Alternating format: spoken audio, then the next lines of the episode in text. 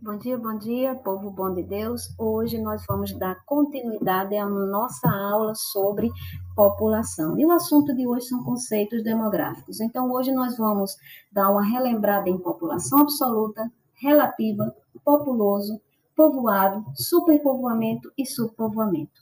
Começando por população absoluta. O que é que eu chamo de população absoluta? A população inteira de uma área, a população inteira de um país, de uma cidade, de uma região, não importa, mas a população inteira. Segundo conceito, população relativa. O que eu chamo de população relativa é o número de habitantes por cada quilômetro quadrado. E como é que eu encontro o número de habitantes por cada quilômetro quadrado? Simples, eu pego a população absoluta e divido pela área. O número que eu encontro é o número que eu vou chamar de densidade demográfica ou população relativa.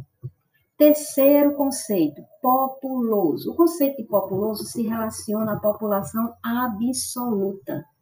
Quando eu posso chamar um país de populoso? Quando aquele país possui uma população absoluta alta, elevada. E quando é que isso acontece?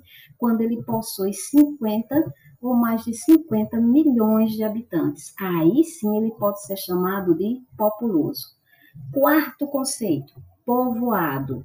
O conceito de povoado se relaciona à população relativa ou densidade demográfica.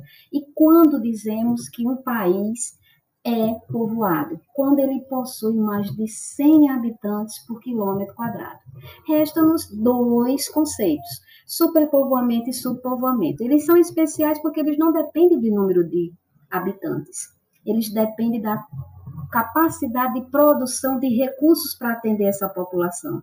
Então, começando por superpovoamento. O que é que eu chamo de superpovoamento? Quando a população de um país é maior do que a produção de recursos. Então, significa que eu tenho uma população imensa, mas eu tenho poucos recursos. O que é que eu penso quando eu falo em recursos? Geração de empregos, uh, hospitais, escolas, moradia, saneamento básico. Então, eu tenho uma condição em que tenho muita gente e poucos recursos. E o contrário, como é que eu chamo? Eu chamo de subpovoamento, que é o nosso sexto conceito. Quando acontece o subpovoamento? Quando a população é inferior aos recursos, ou seja, quando a capacidade daquele governo, seja ele uh, municipal, estadual ou federal, de produzir recursos suficientes para atender essa população. Então, eu vou ter aí uh, empregos, eu vou ter saneamento básico, eu vou ter moradias, eu vou ter assistência médica, eu vou ter saúde para essa população, eu vou ter educação para essa população certo? Então, esses foram os nossos seis principais conceitos relembrados na aula de hoje.